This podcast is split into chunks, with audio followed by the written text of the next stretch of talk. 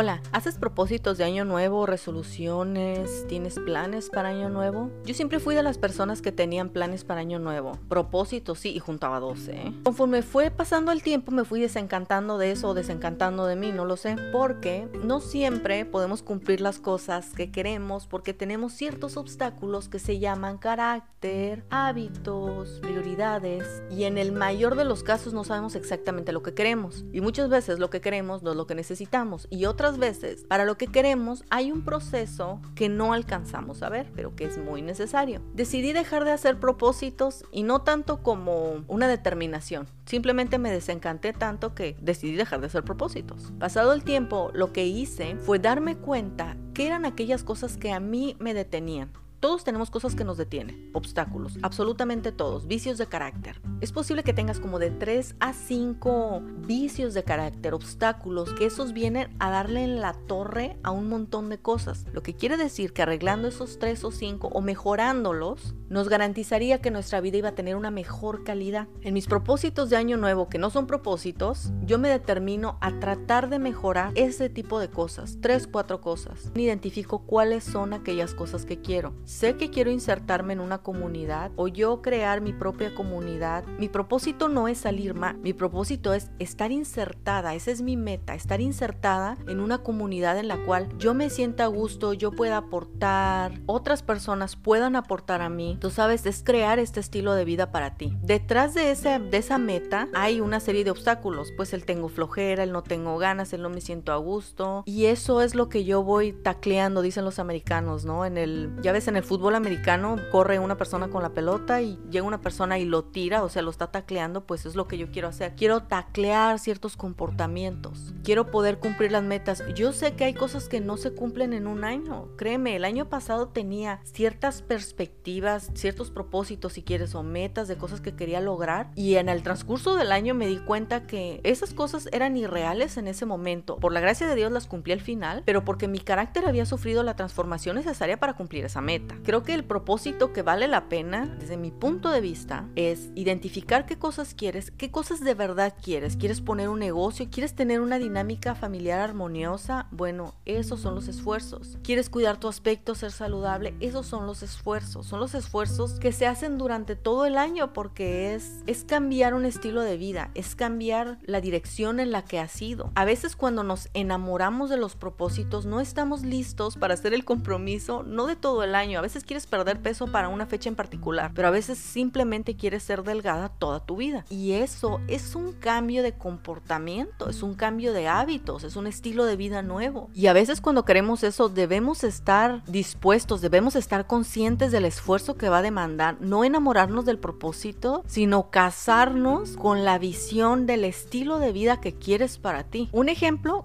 como sabes, desde poco más del último trimestre del año he estado leyendo un libro por mes Gracias a Dios ahora ya pude romperlo de un libro por mes y se ha ido a un libro cada tres semanas y no me estoy forzando a sentarme a leer una hora diaria ni nada porque a veces cuando uno pone reglas tan estrictas decides no cumplirlas, ¿verdad? Porque están muy estrictas para tu forma de ser aunque tú mismo las hayas puesto. Entonces lo que hago es cargo el libro para todas partes. Si estoy esperando a alguien me pongo a leer. Si noto que estoy preocupada por algo me pongo a leer. Si estoy enojada por algo me pongo a leer y eso automáticamente lo va mejorando todo. Pero he notado que este es el... Actualmente estoy leyendo, creo que sería el, sexto libro del año y noto que como que si ya voy a la mitad del libro ya lo quiero acabar. Porque he estado leyendo, o sea, constantemente, constantemente es todos los días. ¿eh? Entonces ya quiero acabar, he estado leyendo mucho y ya quiero acabar. Y los momentos en que me desespero pienso lo siguiente. No estoy leyendo con la finalidad de acabar un libro, no le estoy diciendo a la gente, mira, ya acabé un libro y este fue. O sea, no estoy recibiendo, digamos, esa recompensa, ¿no? Estarle diciendo a la gente que crezca tu autoestima, etcétera. No, tampoco. Estoy peleando con un estilo de vida. Yo quiero que ese sea el estilo de vida y es esa pequeña barrera que se tiene que romper. Dejé de enamorarme de las resoluciones de Año Nuevo porque en cuanto el amor se disipaba, ya perdía yo absoluto interés. Ahora más bien, en vez de tener la emoción, digamos que me siento conmigo misma, pienso y me doy cuenta qué cosas de verdad quiero. Quiero leer, quiero mejorar, pero eso requiere paciencia. No me pongo una fecha límite en el cual suceda. Simplemente lo lo sigo haciendo y voy a ir viendo en determinados puntos cómo va la mejoría. Lo que yo te puedo decir es, identifica qué cosas quieres. Hemos hablado muchísimo de eso en ese podcast. Identifica qué cosas quieres, tres, cuatro cosas que quieres realmente. Si no sabes exactamente cuáles son, bueno, identifica las cosas que te vienen a arruinar otras cosas. Por ejemplo, si eres impuntual y eso le choca a todo mundo y no solo eso, sino que la impuntualidad te hace postergar, entonces bueno, hay que atacar la impuntualidad. Hay que ver cómo mejorarla. Puedes identificar ya sea las cosas que quieres ver en tu vida o aquellas cosas gigantes que te están estorbando y poco a poco irlas conociendo e irlas atacando y eso te traerá un nuevo estilo de vida. No nos podemos detener, no nos vamos a detener. Lo importante siempre va a ser avanzar. Tus sueños no van a envejecer, las cosas que quieres ahí van a estar en tu corazón hasta que estés haciendo un esfuerzo por alcanzarlas. Puede ser tanto profesional, personal o familiarmente. Todas las cosas son importantes, todo lo que te sucede es importante y todo lo que tú quieras es importante. Tienes el privilegio de poder luchar por las cosas que quieres y también tienes el privilegio que nadie te las imponga, están ahí puestas en tu corazón y es esas cosas las que tenemos que atender. Vamos por un mejor 2020. Como haya sido esta década, está muy bien, ya pasó, puedes querer hacer tu evaluación o puedes no querer hacerla, no importa. Lo que sí importa es tener los ojos puestos en el presente para disfrutar y en el futuro para identificar qué cosas quieres.